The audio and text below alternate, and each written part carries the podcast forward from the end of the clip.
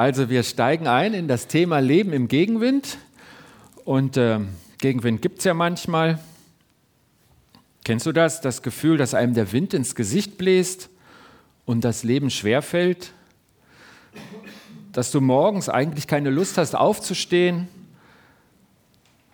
weil du weißt, dass unangenehme oder schwere Dinge auf dich warten. Oder dass der belastende Gedanke, die belastende Situation, die dich gestern runtergedrückt hat, auch heute wieder da ist? Dass du dich kraftlos fühlst und weißt gar nicht recht warum? Dass du dich vielleicht selber nicht kennst in der Art, wie du auf andere reagierst, wie du durch den Tag gehst, wie du mit deinen Nächsten umgehst. Das Leben ist nicht immer so, aber das ist in diesen Zeiten auch nur ein schwacher Trost. Und schnell fühlt man sich unverstanden, alleine.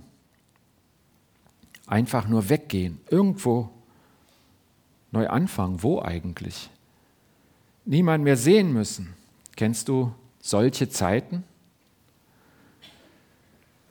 Vielleicht sagst du, das klingt jetzt aber gar nicht fromm. Aber ich sag dir was, das klingt nach der Bibel. Gott, der jeden Menschen kennt, er hat durch den Heiligen Geist die Bibel zusammenstellen lassen von lauter unterschiedlichen Menschen.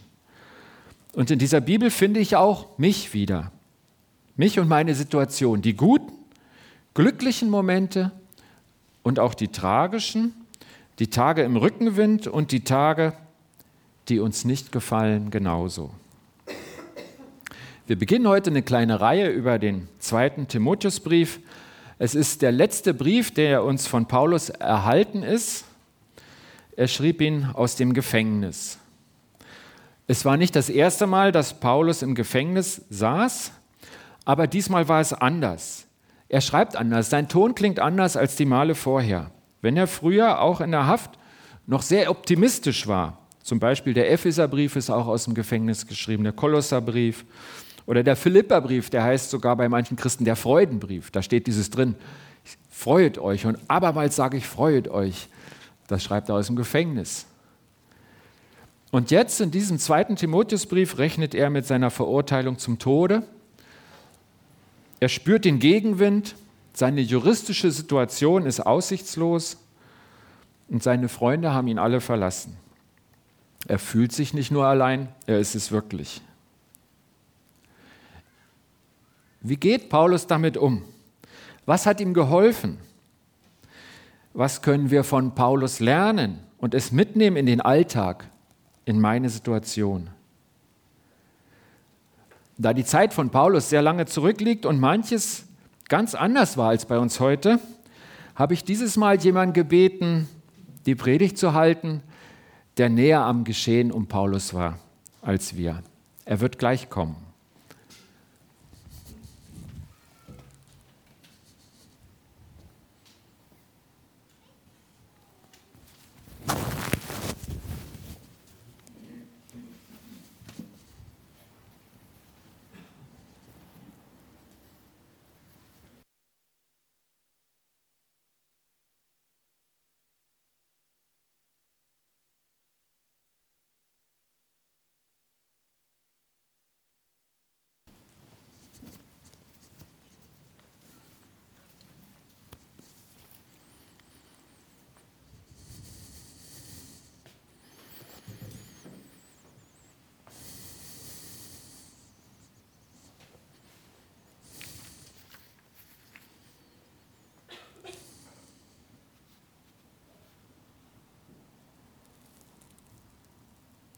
Was macht ihr denn alle hier?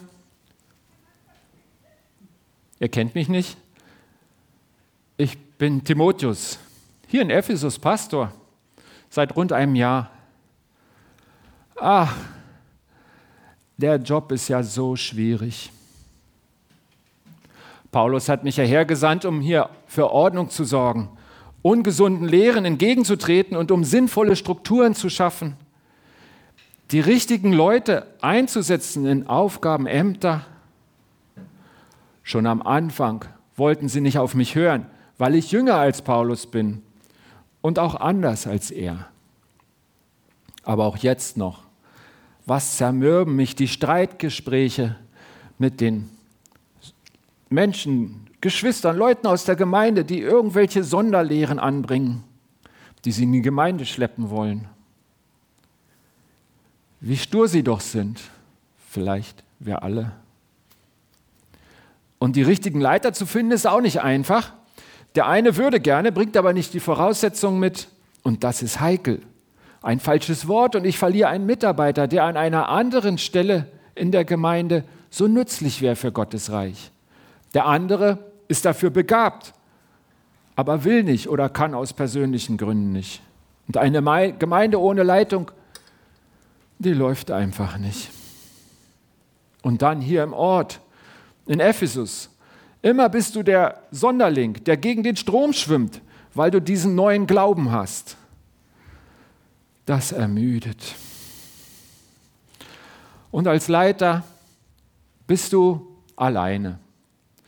Und wenn es Schwierigkeiten gibt, ist alles deine Schuld. Am liebsten würde ich einfach gehen, aussteigen.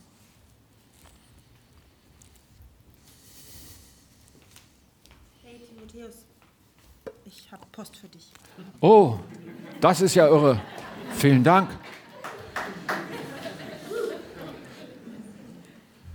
Von wem ist er denn?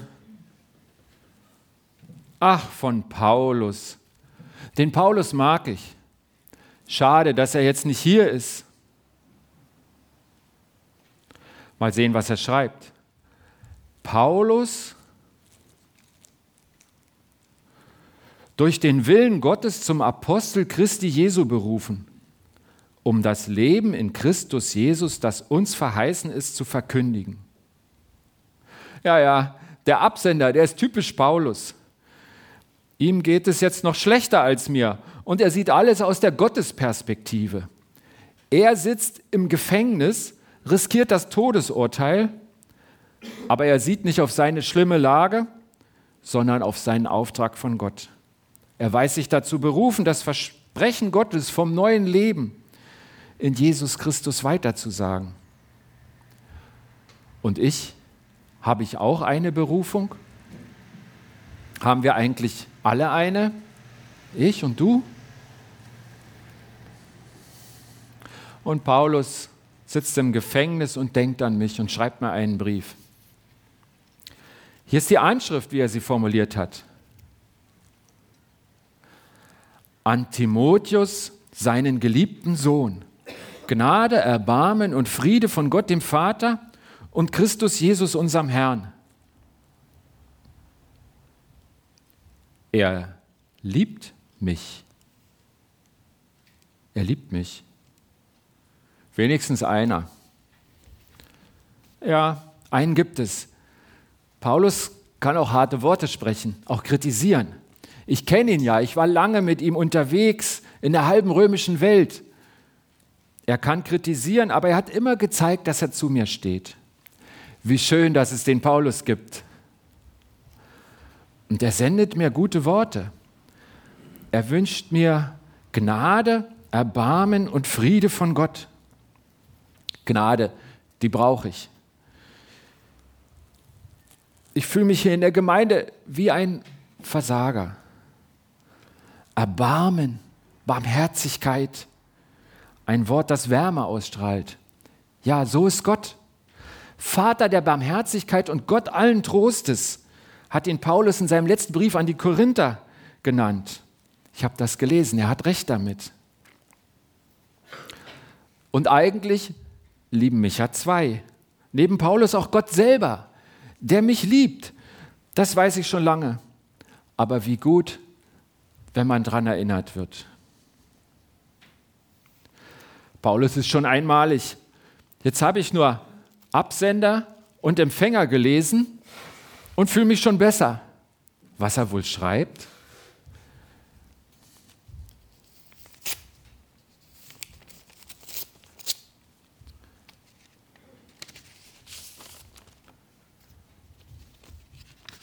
Mann, hat er viel geschrieben.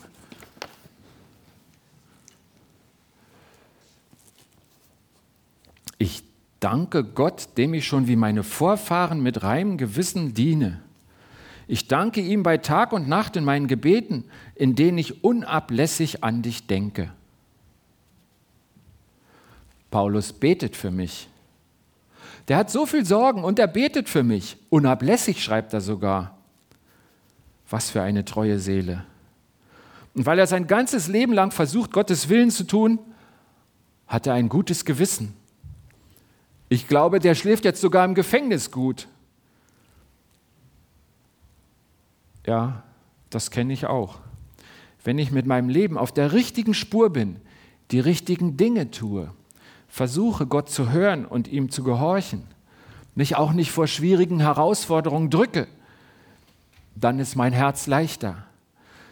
Dann gelingt es mir sogar abends besser, meine Sorgen bei Gott abzugeben und zu schlafen.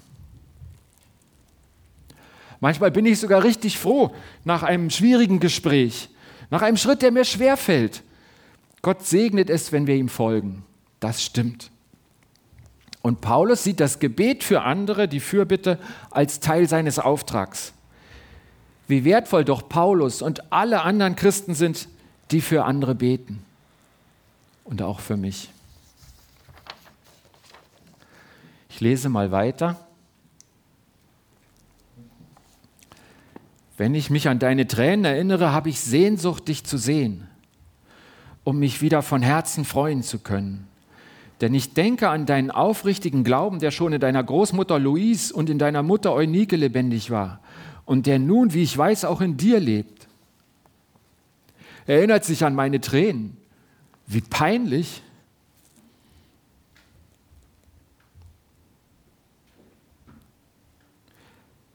Aber nein, eigentlich ist es gut. Vor Paulus fühle ich mich mit meinen Tränen nicht schwach und entblößt, sondern verstanden. Bestimmt ist Gott genauso. Auch er versteht mich, wenn ich weine. Auch vor ihm brauche ich mich nicht zu verstellen. Bei ihm darf ich auch sein, wie ich bin, auch hier in Ephesus. Paulus hat Sehnsucht danach, mich zu sehen. Das zu lesen, zu hören, das tut gut. Er erinnert sich an meinen aufrichtigen Glauben. Aufrichtigen Glauben? Das stimmt. Das Leben mit Gott habe ich ernst gemeint, meine ich eigentlich immer noch ernst. Und Paulus denkt an den Glauben von meiner Mama und meiner Oma. Ja, sie waren mir immer ein Vorbild. Wie gut, dass ich schon als Kind fromme Vorbilder hatte, die mir den Glauben vorgelebt haben. Ehrlich gesagt, ihr Vorbild hat mich mehr geprägt als alle Predigten, selbst die von Paulus. Und Paulus meint, in mir sei der gleiche Glaube. In meiner Familie waren es ja bisher immer eher die Frauen, die den starken Glauben hatten. Und Paulus sieht diesen starken Glauben auch in mir? Naja, ich habe schon einiges im Glauben gewagt. Dass ich mein Zuhause verlassen habe und bin mit Paulus mitgegangen. Was wir da erlebt haben, gefangen waren wir auch zusammen. Dass ich mich schließlich von Paulus senden ließ, ohne ihn in einer Gemeinde in der Verantwortung. Und heute bin ich hier und vieles läuft nicht. Der Wind bläst mir ins Gesicht. Ihr müsst zugeben, dass es nicht einfach ist. Und was schreibt Paulus dazu? Darum rufe ich dir ins Gedächtnis, entfache die Gnade Gottes wieder, die dir durch die Auflegung meiner Hände zuteil geworden ist entfache die Gnade wieder, die in dir ist. Ihr könnt ja alle Griechisch. Charisma schreibt er hier, Gnadengabe. Bin ich charismatisch? Ja, von Gott mit Gnade begabt. Das bin ich. Ich weiß noch, wie eindrücklich es damals war, als Paulus und die anderen Brüder unter Handauflegung für mich beteten. Das ist lange her. Aber eigentlich hat Gott mit seinen Gaben ja niemand nur auf der Durchreise beschenkt. Was er mir gibt, das habe ich noch. Ich habe die Gnade in mir. Und wie kann ich das wieder entfachen? Ich glaube, ich weiß es. Es hat mit meinem Blick zu tun. Sehe ich auf mich und meine Probleme lege ich Gottes Gnadengabe aus der Hand. Erinnere mich aber daran, was ich erhalten habe, was in mir ist und sehe auf Gott, den Geber aller guten Gaben. Dann bleiben Gottes Gaben in mir am Wirken. Ich muss weiterlesen, was Paulus dazu schreibt. Denn Gott hat uns nicht einen Geist der Verzagtheit gegeben, sondern den Geist der Kraft, der Liebe und Besonnenheit.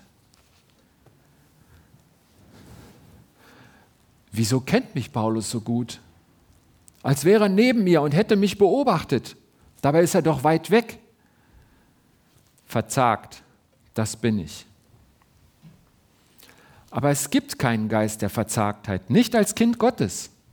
Es gibt nur den Geist der Kraft, der Liebe und der Besonnenheit. Kraft in mir. In ihm, in Gott kann ich alles, was er mir aufträgt.